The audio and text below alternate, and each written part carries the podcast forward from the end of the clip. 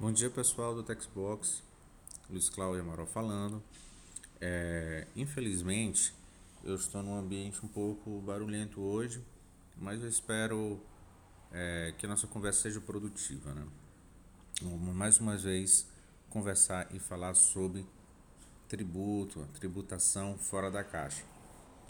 Com primeiro para poder entender o caso que eu vou explicar, é importante entender o contexto político que nós vivemos hoje.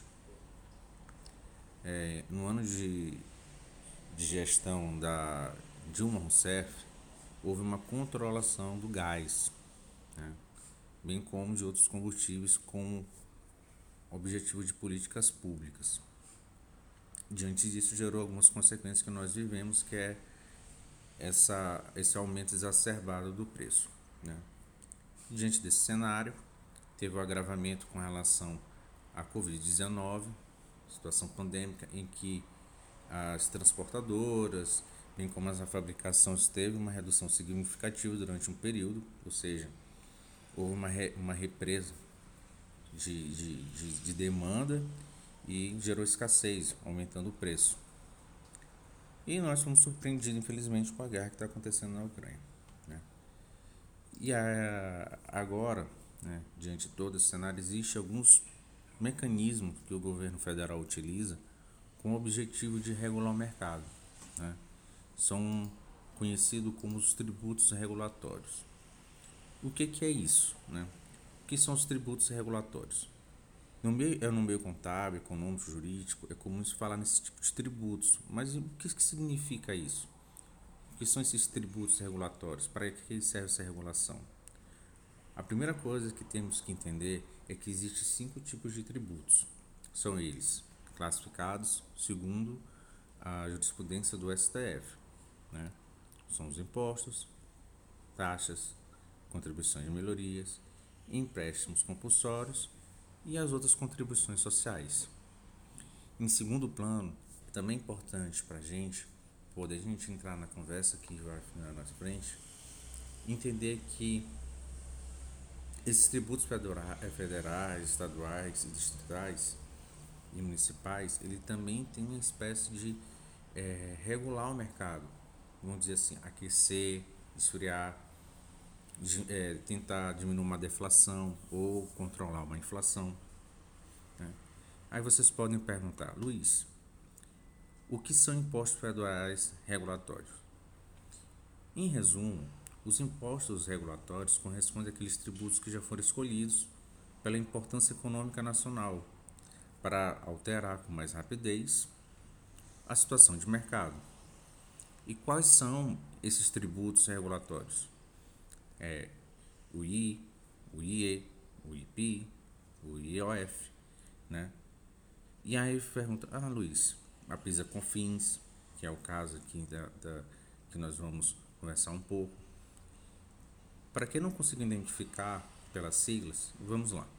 É o imposto de importação, imposto de exportação, o imposto sobre produto industrializado, o imposto sobre as operações financeiras, tá? E está tudo isso dentro da Constituição Federal. Para quem é, já acompanha a Constituição, está lá no artigo 153, parágrafo 1 da Constituição, fala sobre a questão da alterabilidade das alíquotas, né, por meio da decisão do presidente da República, tá?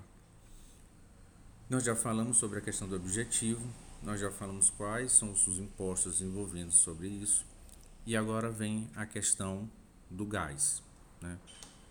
O gás, ele é um produto, né? Gás do, derivado do petróleo, cuja sua nomenclatura oficial para fim de direito é gás liquefeito de petróleo. Né?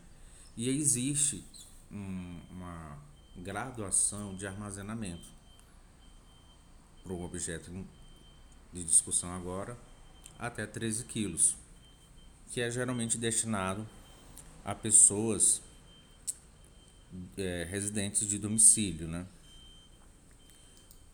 Diante dessa crise, tanto energética quanto econômico que nós vivemos hoje, a Receita Federal regulamentou a redução do PIS e COFINS sobre o gás de cozinha.